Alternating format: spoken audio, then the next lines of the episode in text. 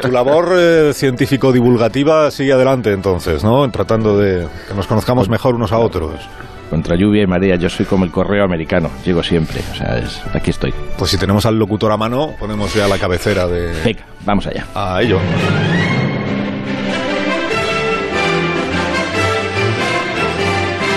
National Geographic, digo Geographic. Ah. Bien rectifica el locutor, ¿eh? En directo, pues. Qué reflejo. Sorprendentemente humano. estamos. Yo, el locutor me dice Wilfredo que ha llegado a la radio con, con Amón. Ha llegado un minuto antes. un minuto antes. Está igual de cansado. Y, no recordaba bien el título del trabajo documental. Bueno. Hoy, querido, querido jefe, vamos a dedicarnos, voy a dedicarme a la fauna mangante. Me refiero a los especímenes humanos, mangante, especímenes humanos con tendencia a apropiarse o aprovecharse de lo ajeno. Reino Animalia o Metazoo, orden primates, familia homínidos, especie Homo manganticus. O sea, vas a hablar de los amigos de lo ajeno, los ladrones, los, los chorizos, tienen muchos nombres. Efectivamente, mangantes, chorizos, ladrones, rateros, cacos, carteristas, timadores, estafadores, maleantes, descuideros, bajamaneros, saqueadores, cleptómanos, cuatreros, caballistas, secretarios de ministerio, en fin, varios. Claro, pero es que es un, es un reto muy ambicioso el que te has planteado. tener que abordar todas estas variedades de, de la especie mangante, pues no sé si vas a tener minutos suficientes bueno, lo soy, soy ambicioso, querido prócer, pero esto no va a desanimar a un científico que cobra por horas, ¿de acuerdo? No hay, problema. Dividiremos el asunto siempre que cuente con tu aquiescencia en los capítulos que resulten necesarios. Pretendo estar mucho más por aquí.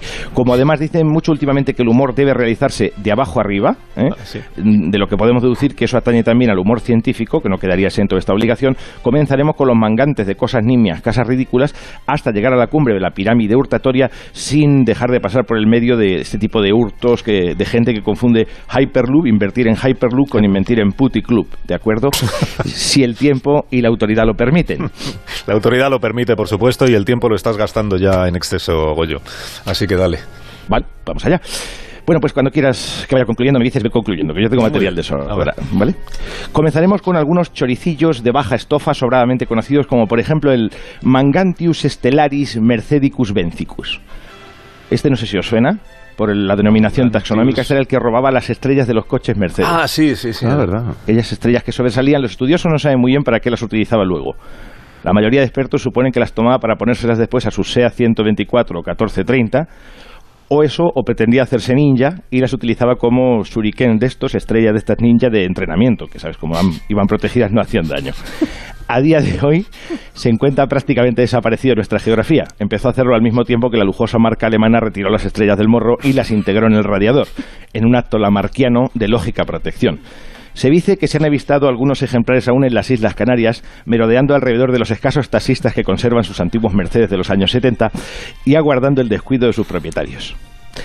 Después pasaríamos al Mangantius antenicus, algo similar vino a suceder con el Mangantes anténicos tras la desaparición de la antena plegable, ¿os acordáis? Aquella de aluminio, que se destacaba antaño gloriosa sobre el capó de la mayor parte de los coches y que resultaba harto golosa para cualquier fan de la apropiación indebida, hasta el extremo de que vamos a reconocerlo, quien más o quien menos, todos hemos sentido en algún momento la tentación de echarle mano y troncharla. Y no solo.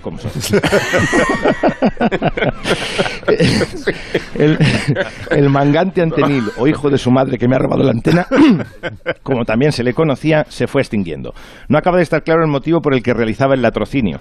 Algunos estudiosos sostienen que las antenas robadas se vendían en el mercado negro de la cartografía como sustitutos económicos de los carísimos señaladores de mapas, aunque no hay estudios que refuten estas teorías, por lo demás bastante especulativas.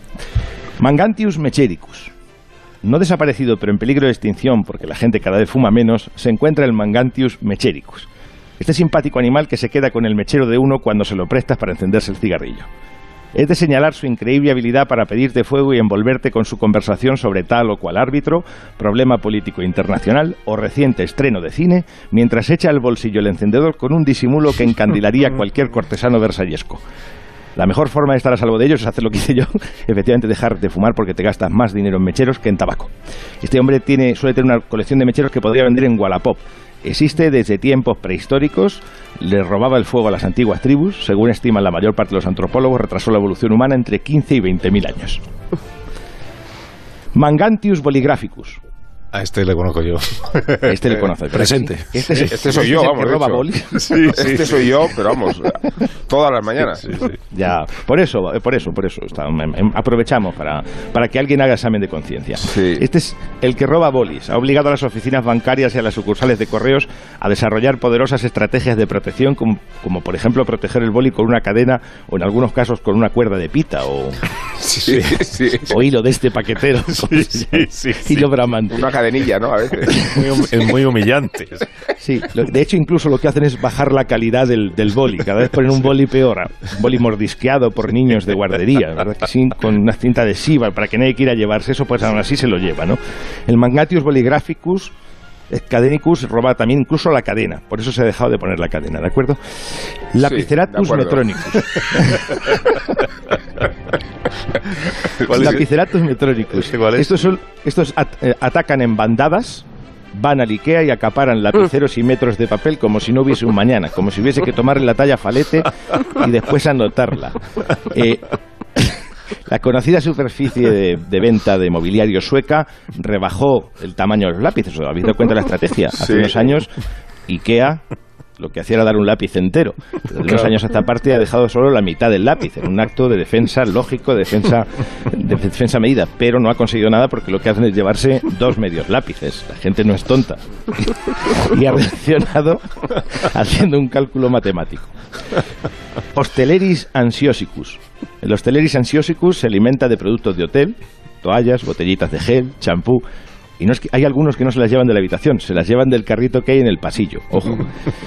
Este se le reconoce fácilmente en el desayuno porque come como si estuviese en la boda de un vikingo. Se echa provisiones como para tres cataclismos posteriores. No luego para la playa, dicen mientras mientras come el salmón que jamás desayunaría si no estuviese en Santa Pola. Caramelicus, perdón. Es que Juan del Val se siente reconocido en todas las No, es que, no. Goyo es un estudioso, indudablemente, de la fauna, pero no ha mangado nunca nada en su vida. Eso te lo digo yo. Que, que sí, has mangado. La estrella del Mercedes era para el blog de dibujo, la antena Nada, era por nada, joder, no por otra cosa. O sea, que decirte, cada uno tenía su finalidad, pero Goyo es un estudioso indudable, pero, Pero no, yo- ha- yo no he tocado pero no ha el estado piano in nunca. situ, no ha estado in situ. Has mangado Yo mucha no toco estrella el de piano Mercedes, más que ¿no? los conservatorios.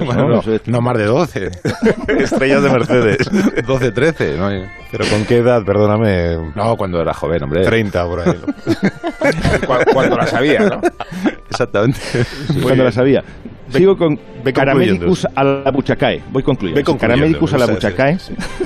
Estos son los que se llevan los caramelos en las recepciones públicas, del médico, del banco, de donde sea. Los trincan a puñados, lamentando no tener la mano más grande. Si les miras raro te dicen, son para los niños, que te dan ganas de decir para todos los niños del mundo. Porque te has llevado caramelos como para montar 10 cabalgatas, desgraciado, ¿no? Y por concluir, Mobiliraptor. Los Mobiliraptor, estos se ven mucho en el centro de las grandes capitales y son grupos conformados por varios chavales que, aunque aparentan infancia, tienen más mili que el sargento de hierro. Su teatro de operaciones suele situarse en las cafeterías guays, que son esas en las que va la gente a escribir una novela o tomarse un té matcha, que es un tipo de té que pese a su nombre té matcha igual que el otro. En estas cafeterías no se atreven, las de toda la vida no se atreven porque hay camareros mastines que los ven venir y los ponen en fuga a base de escobazos, cosa que deberíamos tener en cuenta al escoger cafetería. Utilizan una técnica depurada que es acercarse a la mesa en la que confiadamente tomas café y apoyan un papel cubriendo el teléfono móvil que has abandonado con descuido primermundista sobre la mesa. Su descaro es tal que ya ni se curran el papel. Antes venía con un texto elaborado por ellos mismos, con sus lógicas faltas de ortografía. Ahora se dedican al plagio de otros textos, emulando a nuestros próceres nacionales. Oye, me gusta mucho lo de poder decir, ve concluyendo, por favor.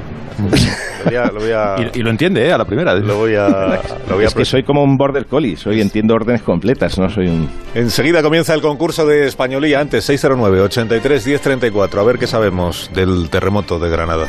Ha habido